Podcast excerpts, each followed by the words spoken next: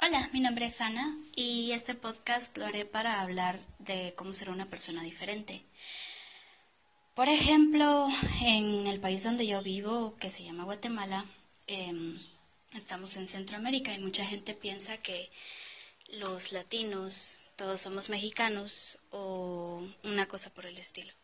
Realmente Guatemala está atrás de México, justo debajo de México es como la cabeza de Centroamérica si lo viéramos como en forma de un animal. Para mí siempre ha tenido forma de quetzal. Y por eso digo que veo en la cabeza de Centroamérica que es Guatemala. Bueno, en Guatemala pasa una cosa muy curiosa, que creo que pasa en todo el mundo.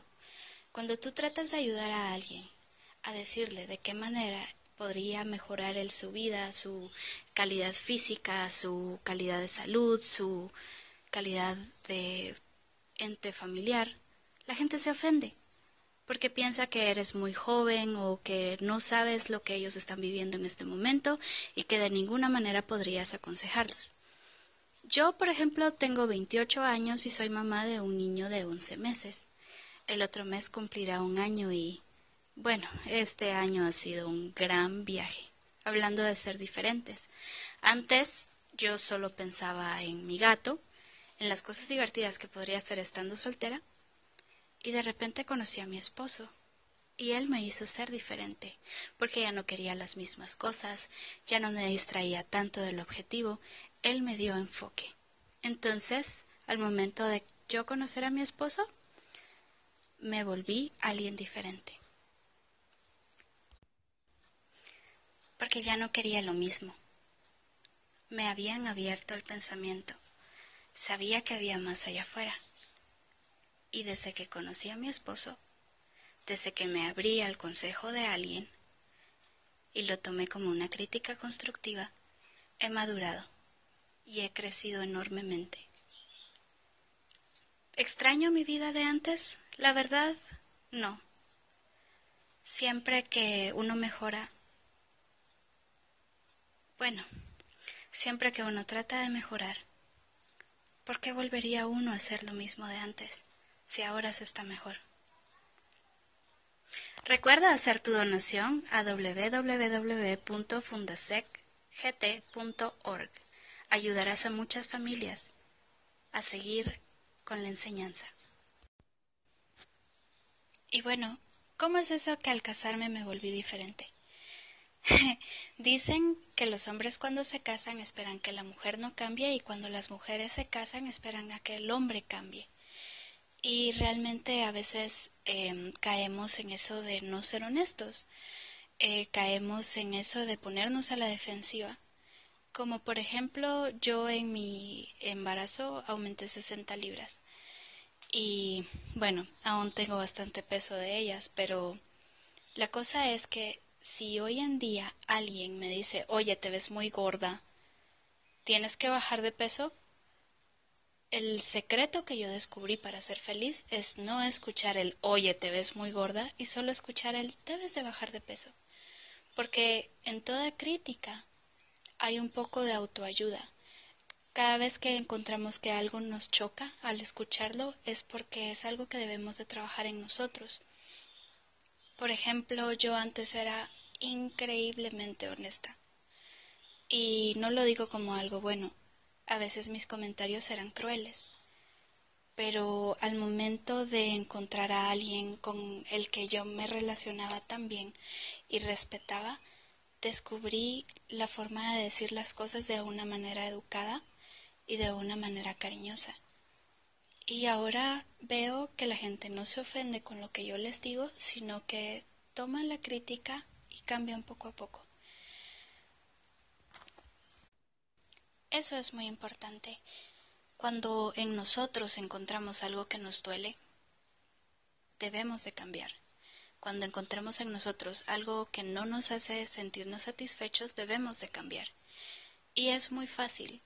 No nos escudemos contra la excusa de, ah, yo he sido así siempre, yo no puedo cambiar, ya hice mil dietas y no puedo bajar de peso, poniendo de ejemplo el peso de nuevo, sino que tratemos de hacer algo diferente.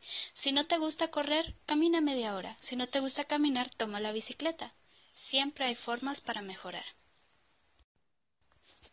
Hacer cambio siempre es difícil, siempre es muy doloroso. Parte de crecer es cambiar, darte cuenta que no te gustaban las cosas que hacías antes y modificar tu conducta. Realmente crecer es un misterio porque no sabemos qué decisión nos va a llevar al mejor camino. Generalmente los caminos que debemos de tomar son los más difíciles. Y por eso cuando somos jóvenes decidimos, bueno, no decidimos, optamos por hacerlo más fácil. Pero si todos hubiéramos invertido el tiempo como deberíamos, ¿en dónde estaríamos hoy? Realmente el tiempo solo es una ilusión. Todos podemos lograr lo que nos propongamos. Ya no nos pongamos excusas. Si quieres ser diferente, hazlo. ¿Cómo puede ser diferente? Cambiando. Así de simple. ¿Quieres aprender francés? Toma un curso. ¿Quieres aprender a usar un computador? Pues toma un computador y aprende a usarlo. Ya no hay excusas. Gracias a la herramienta del Internet podemos hacer lo que querramos, podemos aprender lo que nos plazca. No recuerdo qué sabio decía que desde que se había inventado la imprenta no deberían de existir las universidades. Si tu sueño es licenciarte, pues ve a la universidad. Créeme que tus sueños están en tu mente por algo, que tu persona completa te pide hacer estas cosas porque es tu misión. Si quieres ser diferente, comienza por cambiarte a ti. Aprende a amarte a ti antes que a nadie y aprende a respetarte a ti. Lo más importante aquí es que tu mayor proyecto de vida eres tú mismo. Si después de estos segmentos aún te queda la duda de cómo ser diferente, pues es muy fácil, amigo mío.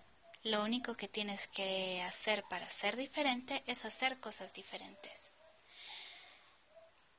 Con lo del peso, con lo de tu salud, si tú sientes que estás en un lugar donde puedes mejorar y quieres hacerlo, pues hazlo. Hay muchísima información en Internet para mejorar tu calidad de vida. Si quieres aprender otro idioma, pues hay muchas aplicaciones que te pueden ayudar a hacerlo. Si quieres entrar a la universidad, pues hazlo. ¿Qué te lo impide?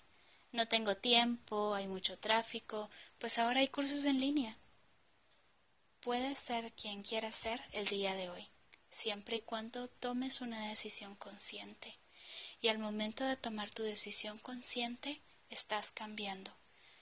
Porque esta decisión consciente te llevará a una acción y esta acción te llevará a un cambio.